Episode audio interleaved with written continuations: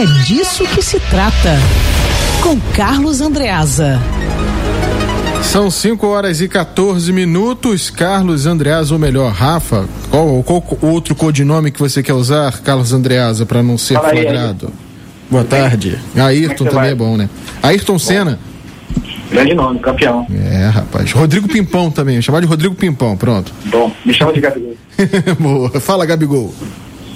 Ô, Lacerda, Isabelle, isso aí é um absurdo. Absurdo. me lembro da matéria original do Maurício Bastos aqui para nós, a, a perplexidade que causou a, a, presença desse tomógrafo, um bem público, um, um próprio do município, um equipamento de grande valor e de necessidade nos aparelhos públicos, colocado dentro de uma igreja. Aquilo era uma, era uma excrescência.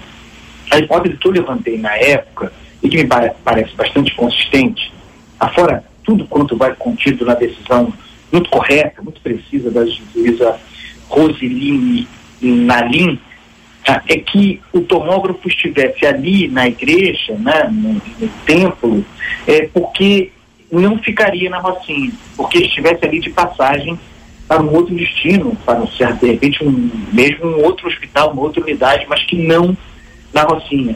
Se tivesse sido colocado é, na UPA, na unidade local, seria difícil remover depois. De toda maneira, essa hipótese à parte, que já era per si barbaridade sobre barbaridade, eu quero destacar aqui da decisão da juíza a clareza da descrição do patrimonialismo. Né? O patrimonialismo, que é algo tipicamente brasileiro, tipicamente da política brasileira, que consiste a rigor na dissolução é, para bem para, para proveito pessoal ou de um projeto ou de um projeto de poder de um grupo na dissolução entre é, de fronteiras entre público e privado né? o fim da impessoalidade republicana e quando essas fronteiras são enfraquecidas de modo a que não se perceba é, o que seja mais público do que seja privado é a república que perde né é um espaço é, um, é uma espécie de ascensão de uma vontade, de uma presença imperial. Está muito na moda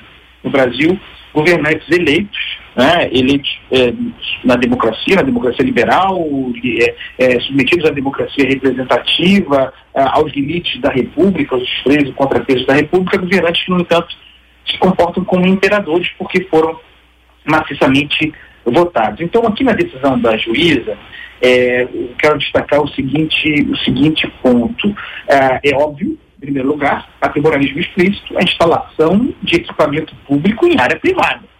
Não dá, não faz o menor sentido.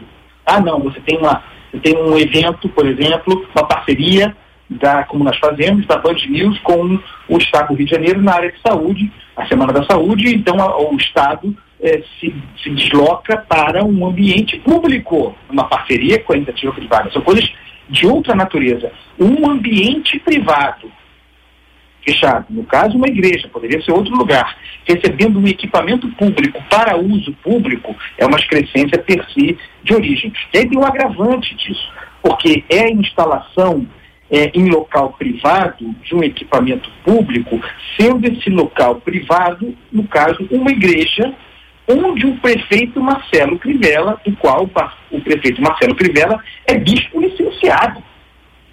O, o sujeito ainda, ainda, tem, ainda acrescenta ao, ao, uso privado do bem público a sua relação, ah, que é uma trombada, é uma trombada moral, sinto muito, é uma trombada ética, porque se trata de coisa pública, entre o que seja é, pessoal, atividade pessoal legítima, sua condição de bispo, é, da condição de prefeito. Tem uma mistura aí que não se dá, não dá para suportar. Então, a decisão muito correta, remoção desse tomógrafo para a unidade de saúde da Rocinha, onde deveria ficar e onde, de onde espero não saia nunca mais, Lacerda, da Isabelle. Tá certo, Carlos Andreasa Rafa. Voltamos. Vocês estão ouvindo aí no fundo o telefone tocar, né? Mas isso é a vida, é vida real. Mas eu pensei que estava na rua, tá parecendo um trem esse telefone no não, fundo, Andreasa. Eu tô aqui, eu tô. Eu tô casa, passei pela mesma situação. trabalhando em casa, o telefone toca, o cachorro late. Isabelle é, com os cachorros, jogo. rapaz, você não é ouviu ainda. Ô, Andreasa, nessa quarentena descobri que eu tenho sete cachorros como vizinhos bem embaixo da minha varanda, eu nem fazia ideia disso. pois é, Isabelle, a gente descobre coisas inacreditáveis, a gente descobre, a gente descobre os outros, na verdade, né? Então, é, Isabelle às vezes está falando, vem aquela buzina do chacrinha no fundo, é o homem do não, pão é, chegando. É o homem do pão, vendendo pão aqui na rua.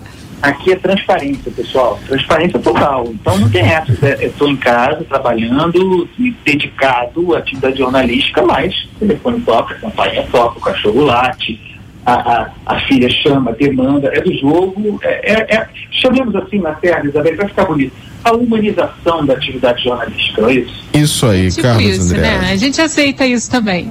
Pois, Isabel, qual é o seu codinome aí?